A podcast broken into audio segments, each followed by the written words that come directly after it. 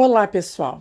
Aqui é a Bia Wilcox, eu estou aqui mais uma vez para bater um papo com vocês, trazer algumas questões aqui à tona para que a gente juntos possamos, nós juntos possamos chegar a alguma conclusão que melhore as coisas para todos os lados, especialmente para o lado da escola. A escola, para variar, fica sempre com grandes desafios. O pós-pandemia não seria fácil, né? Todos nós sabíamos já que 2021 não seria mais fácil que 2020 de maneira nenhuma, e não está sendo. É, as escolas começaram um ano é, com todos os protocolos necessários.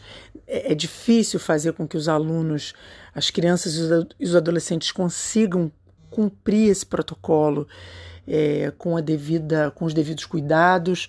Os professores estão numa luta insana. Dar aula de máscara é complicado, escutar com máscara é complicado, falar com máscara é complicado. É, em muitos estados a gente ainda vive um calor de verão grande, enfim, não tem muita coisa ajudando. Mas eu vim aqui para falar desses desafios e de como a gente vai combatê-los para chegar aos resultados que a gente quer. Porque, por outro lado, o que, que aconteceu? 2020, os pais ficaram em casa com seus filhos, loucos para que os filhos voltassem às aulas presenciais e para retomar a normalidade da rotina deles.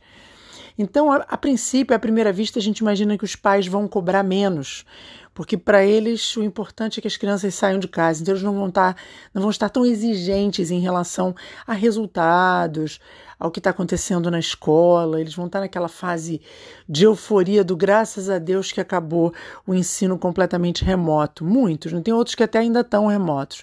Porque sim, a gente não saiu da pandemia, ainda tem esse desafio maior que todos. As aulas voltaram com a gente numa segunda onda, possivelmente tendo que ser atropelados por uma variante numa terceira onda. Então, com tudo isso, a gente imagina que os pais estejam é, um pouco mais tranquilos em relação a algumas exigências. Né? Mas eu não tenho certeza disso, porque por outro lado ele voltou a pagar a escola num valor mais integral. Os descontos e as ajudas por conta do susto da pandemia tendem a diminuir. O Brasil está numa crise grande, a gente sabe disso, na verdade, o planeta inteiro sofre com a pandemia. O Brasil, em especial, vive um momento muito difícil, mas as empresas têm que andar, a escola é empresa e os pais estão pagando mensalidade. Por outro lado, você tem crianças e adolescentes que ficaram muito tempo em casa, ainda não estão com a vida normal, social normal, e acaba que é, muitos, eu tenho depoimentos de muitos professores que estão sentindo como se tivesse desandado. Sabe quando a criança já está engatinhando, já está quase andando, ela fica dodói, tem que ficar um tempo na cama, tomando remédio, se recuperando, e quando ela volta, ela deu uma desandada, aquilo tudo que ela já tinha avançado, ela perdeu, ou alguém depois de um acidente que está fazendo muita fisioterapia, fica um tempo sem fisioterapia, e aí quando volta para fisioterapia, ela não está no ponto onde ela parou, ela deu, deu uma, uma regredida. Eu sinto isso nos depoimentos de alguns professores, muitos professores, na verdade, que sentem os alunos com maior grau de indisciplina. E falar de disciplina e indisciplina não é tabu e não existe muita muito floreio para o que é educado e não é educado, para o que está nos limites éticos e morais e para o que passa dos limites, limites éticos e morais. Então, na verdade, a gente precisa conversar sobre qual é a tolerância da escola em relação à disciplina, entendendo que as crianças e adolescentes também sofreram muito com o ano e estão felizes, é como se você tivesse tirado eles da jaula, eles estão felizes juntos e estão aproveitando esse tempo, brincando, mas até que ponto a gente deve ser condescendente com isso e deixar com que eles faltem com respeito com os professores, faltem com respeito com as regras da escola e, sobretudo, atrasem o andamento das aulas e aí aquela consequência final que a gente que é o objetivo desse podcast. É comprometa os resultados da turma e da escola. E essa é a preocupação de muitos. O que, que a gente vai fazer com esse versus, né? Disciplina versus resultado. E aí a gente tem vários fatores para pensar aqui. O primeiro deles é que a criança de hoje, o adolescente de hoje, não é o mesmo que encerrou 2019. Ele teve acesso a, a, a ferramentas que ele não tinha antes para aprender. Então, por mais que ele esteja feliz de estar em sala de aula, é como se ele dissesse: Olha só, eu estou feliz de estar em sala de aula porque eu estou com os meus amigos, mesmo de máscara e álcool gel, eu estou feliz de estar aqui com os meus amigos, eu não estou mais tendo aula do computador. Mas só por isso.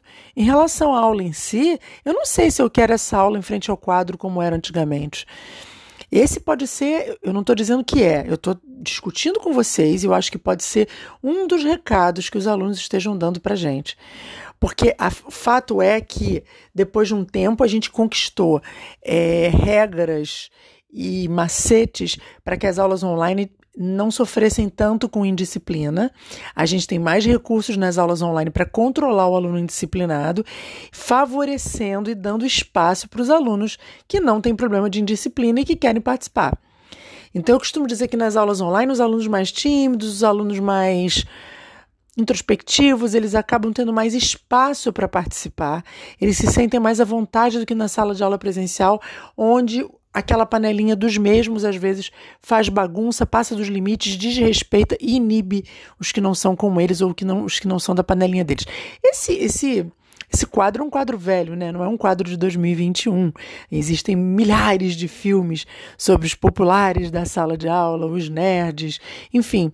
Só que a gente hoje precisa pensar no quanto essa essa esse versus, né, disciplina versus resultado pode atrapalhar o, a escola e comprometer até 2022, até mesmo dentro de 2021, porque vai chegar um momento que se a gente não consegue controlar isso da melhor maneira, isso começa a trazer prejuízo nos resultados e o pai também não quer isso, né? O pai pode estar cansado e pode não estar querendo educar muito o filho em casa, o que é trágico para a escola, porque muitas vezes a gente vê alunos completamente sem limites, mal educados, alunos que xingam, alunos que desrespeitam, alunos que fazem bullying sem limites e a gente sabe que isso é fruto da educação de casa e da falta de limite dos pais. Mas a gente tem que fazer a nossa parte, né? E esse mesmo pai que não dá limite, ele quer algumas coisas. Ele quer resultado, ele quer que o filho dele entregue, ele quer que o filho dele receba, né? Seja conteúdo, competências, habilidades. Então a escola fica mais uma vez numa super saia justa. Então, assim, é, já bati um papo, já coloquei o que penso nesse sentido. Acho que a indisciplina que tem sido uma queixa recorrente nas escolas é fruto de duas coisas: o cansaço das crianças de ficar isolada, a euforia de estar em grupo e, ao mesmo tempo, um recado, como quem diz, a aula presencial já não é mais a mesma para mim. Então, eu, eu particularmente, é muito eu sei que muitos vão pensar, você não está dentro de sala para ver o que, que é a dificuldade que é.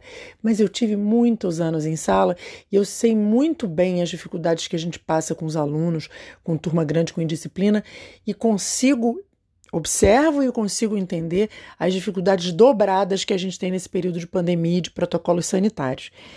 O que eu sugiro é continuar lançando mão de muita tecnologia. Né? A tecnologia, de alguma maneira, ela faz o aluno voltar mais para si, ela faz o aluno ganhar um foco maior. É, é, é, indiscutível que alunos, muitas vezes, num jogo, num alguma coisa na internet, ou mesmo numa aula online com todo mundo quietinho, que o foco dele não aumente. Então, a primeira coisa, eu, eu acho que a tecnologia pode ajudar a combater a indisciplina na escola, e eu acho que esse é um fato que deve ser levado muito a sério, deve ser considerado com com, assim, porque vocês podem pensar, nossa, mas tecnologia em todas as salas, isso vai nos custar caro, isso é caro. Num primeiro momento, a gente pensa, tecnologia é caro, mas existem recursos tecnológicos, às vezes com o próprio celular dos alunos, que podem tornar a aula mais calma, a gente acalmar, colocar eles nos eixos como eles precisam, fazer o rendimento aumentar e eles aprenderem mais, né? A gente tem aplicativos, por exemplo, de celular que a gente pode criar competições em sala, motivando, gamificando as aulas, é, é, fazendo com que eles se motivem. Na verdade, o estímulo tem que aumentar né, nesse cotidiano educacional. É, e, e nem toda tecnologia é cara, a maioria é acessível, e é uma questão do professor se adequar, adequar o seu planejamento a ele, né? É, eu acho, por exemplo, que gamifica, por exemplo, conversando com uma coordenadora de uma escola, ela disse: não adianta muito falar em nota. Sim, como recurso de disciplina, olha, vocês vão fazer esse exercício para nota, e se vocês não fizerem ele de, é, de maneira adequada, vocês vão ficar com uma nota baixa.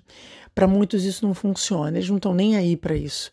E aí eu vou defender, sem criticar a criação, eu vou defender de uma forma mais filosófica que depois do que eles passaram, o que, que é nota? Gente, o mundo teve para acabar, né? O mundo está para acabar, está todo mundo morrendo, né? 250 mil mortos no país. O que, que é nota? Então a gente tem que conviver com essa realidade dos alunos também. Mesmo que eles não expressem isso verbalmente, pode ser que de alguma maneira eles tenham entendido a realidade deles dessa maneira. Agora, uma coisa que funciona muito com criança e adolescente a partir de 5 anos é a, é a gamificação, é o jogo. É o jogo com premiação, aí pode premiar com ponto, pode premiar com prêmios mesmo, materiais. Enfim, gamificar, ela contribui para melhor interação né, entre os alunos, melhor relacionamento, porque normalmente a indisciplina ela traz com ela também uma, uma, uma separação de alunos, os que são piores, os que são mais tranquilos, eles não se dão entre si. A gamificação ajuda, normalmente você dividir em times as turmas, isso ajuda e a, disciplina passa a ser regra para se ganhar ponto ou perder ponto, isso é muito interessante. É, e a gamificação também estimula a leitura, né? Oferece uma diversidade enorme de materiais informativos, seja em forma de jogo, né? tem muita coisa a nível de, de, de, competição, de jogo, de ganhar e perder, que traz conteúdo e que o aluno vai aprender sem perceber que está naquele formato de aula, digamos, mais tradicional e para ele mais chato nesse momento. É, a realidade virtual é uma coisa que nem todas as escolas têm, mas não é uma coisa cara, os óculos de realidade virtual, especialmente entre os adolescentes que já usam o celular. Existem muitas atividades que podem ser feitas em realidade virtual e, em geral, esse tipo de atividade acalma, né? Eles acalmam. É... Você, você usa a realidade virtual para explicar sobre várias disciplinas e é um recurso que faz o aluno interagir com objetos, com paisagens, tudo digital e ele fica mais imerso ali naquele óculos e ele consegue se acalmar um pouco mais. A comunicação com a família é fundamental. Na verdade, eu costumo dizer que muitas vezes o, a raiz da indisciplina do, de alguns alunos vem da família. Então, cabe à escola mais esse trabalhinho extra, que é educar as famílias, conscientizar a família. Então, mais do que nunca, trazer a família para esse debate que a gente está fazendo aqui, discutir a questão de disciplina pedir ajuda e se é, porque se a família não ajudar, se ela não vir que isso é importante, de uma certa maneira você está dando a ela um termo de responsabilidade. Na medida em que você, diretor, você, coordenador, você, professor, envolveu a família nas questões de disciplina e de resultado, e eu falo isso porque eu vejo professores meus dizerem: olha, não consegui fazer cumprir o planejamento, porque a turma estava muito indisciplinada e eu perdi metade da aula chamando a atenção deles. Então, para esse, quando você divide isso com os pais, você está dando a ele um termo de responsabilidade para assinar. Ele nunca vai poder dizer que não sabia. E minimiza o prejuízo, minimiza, é, protege um pouco a imagem da escola né, em relação a, a ah, não entregou, não deu conteúdo, meu filho está fraco, meu filho ainda não sabe isso ou não sabe aquilo. Então é muito importante estar o tempo inteiro compartilhando, seja numa agenda digital escolar, que muitas escolas usam, o próprio Google Classroom, que é grátis, é gratuito, a escola pode se comunicar com os pais por ali, ela coloca as coisas a serem feitas, né? A sala de aula invertida às vezes motiva, se for um assunto interessante um assunto que envolva fatos atuais, que envolva temas ligados a eles, colocar na, na, no Google Classroom e pedir para eles assistirem alguma coisa antes da aula. Isso se chama sala de aula invertida. Pode gerar uma motivação a mais. Apresentação em grupo, gravação de vídeo. Eles podem ter que gravar um vídeo sobre uma determinada matéria. Esse tipo de coisa é, é muito a história do Maomé. Não, se Maomé não vai à montanha, a montanha vai até Maomé. Nós, professores, muitas vezes somos a montanha que temos que descer até o aluno, buscar o que eles querem, buscar o que é de interesse deles para ligar a luzinha com a luzinha acesa. Eles estão abertos emocionalmente para o aprendizado e eles voltam a aprender, voltam a, a focar, se concentrar. É... Enfim, o próprio ensino híbrido ele pode ajudar, porque na, na, na parte tecnológica a gente tem alguns recursos para controlar a indisciplina. Né? Mas assim, eu, eu vejo um binômio muito importante para as escolas terem em mente na hora de, de trabalhar a, a, os resultados que a gente precisa ter, né? É, não só em notas dos alunos, mas resultados de vida. É o quanto muitos pais medem uma escola pela felicidade do filho, muitos pais medem uma escola pelas testagens que eles fazem para outros lugares, para escolas tradicionais, enfim, universidades no ensino médio, Enem. Então, existem alguns medidores aí dos pais para saberem dos resultados. É, você quer ver um medidor simples? Livro vazio. Seu livro não está feito. Você não aproveitou nada da aula. E como é que um professor vai fazer o livro a contento e corrigir o livro a contento se ele não consegue ter a disciplina dos alunos que ele precisaria? Então, esses, a gente tem que ficar atento aos medidores, ao que o pai olha e acha que é que a escola está pecando e não está entregando o resultado que ele esperava.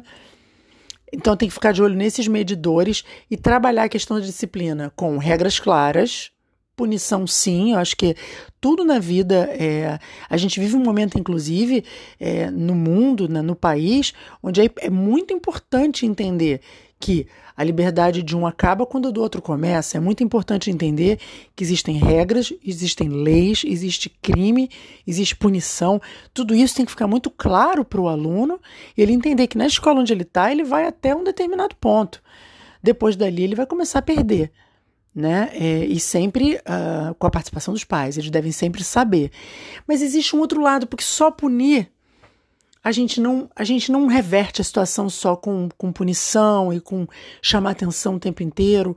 A gente realmente, nesse momento onde eles viveram tantas experiências tecnológicas diferenciadas, a gente tem que reinventar a nossa aula com rigor da, da, da disciplina, com rigor de regras claras, trabalhar essas regras com os alunos, mas também oferecer recursos, conteúdos e maneiras de ensinar que os motivem, que os estimulem, depois de um ano totalmente diferente, onde eles aprenderam com Jamboree, com como é que é, Spinning Wheel, você tem um monte de recursos de sala de aula que de repente eles pararam de ver.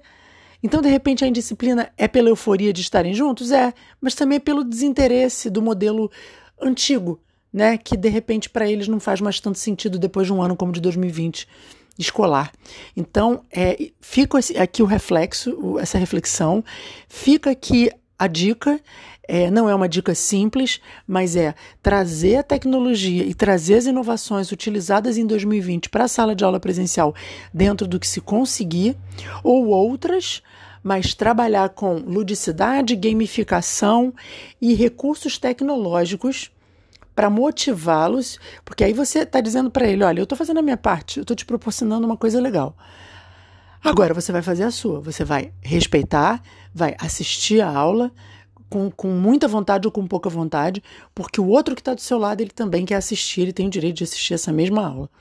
Então, assim, é um equilíbrio entre entre é, regular a disciplina, entre é, chamar atenção, entre apertar o aluno no sentido de, de, comportamento, mas dar alguma coisa em troca, dar uma aula interessante em troca.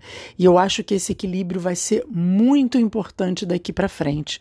Vamos pensar nisso, a gente vai ter outros podcasts e outros debates sobre esse assunto, porque é um assunto que eu tenho certeza que é recorrente, será recorrente, a gente ainda vai falar muito nele nos próximos meses. Até a próxima!